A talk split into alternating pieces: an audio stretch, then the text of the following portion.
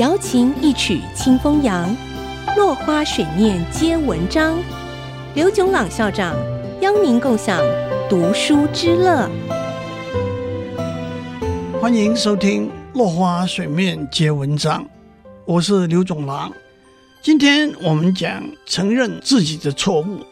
卡内基说过：“任何一个笨蛋都会批评、谴责和埋怨，而大多数的笨蛋。”你就会这么做。不过，在许多情形之下，我们必须指出别人的错误。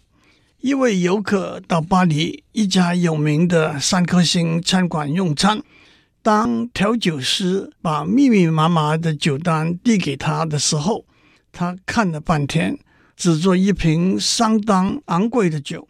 调酒师猜想他可能没把价钱看清楚，很礼貌地说：“先生。”您的确选了一瓶好酒，不过从年份和口感来说，酒单下面一行的一瓶也很适合搭配您今天点的菜色，而且价格很合理，也是可以考虑的选择。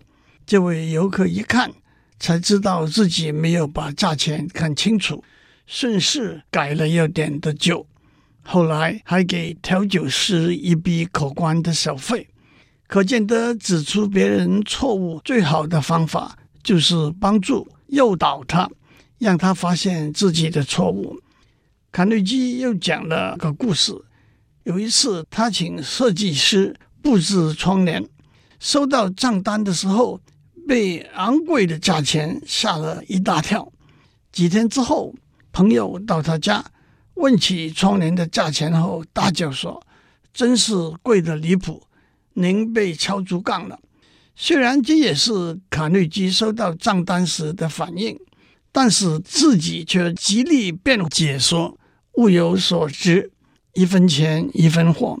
隔天，另一位朋友到他家，很诚恳地对新的窗帘表示赞赏，还说希望将来他家也能装上这么漂亮的窗帘。卡内基听了之后，反应就不一样了。坦诚窗帘虽好，价钱却太超过了。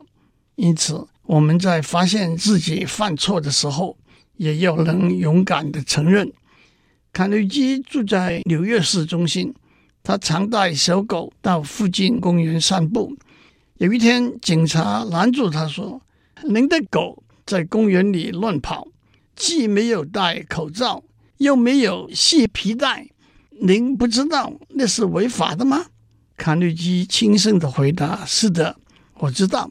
不过我的小狗很温驯，它不会咬人的。”警察严厉的说：“法律就是法律，下次我再遇到您就得上法庭，面对法官的审判了。”卡内基连连点头说：“是。”可是过了一阵子，他又故态复萌。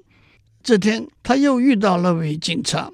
卡内基马上认错：“您上次警告过我，我又犯错，愿意接受应得的惩罚。”不料那位警察温和地说：“没人的时候，在这里遛狗也是挺有意思的。”卡内基说：“那倒是实情，不过我毕竟犯法了。”警察说：“这种小哈巴狗应该没有什么攻击性吧？”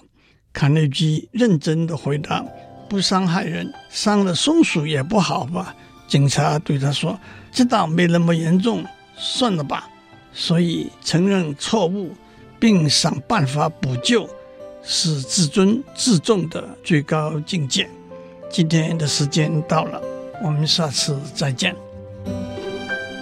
落花水面皆文章，联发科技真诚献上好礼，给每一颗跃动的智慧心灵。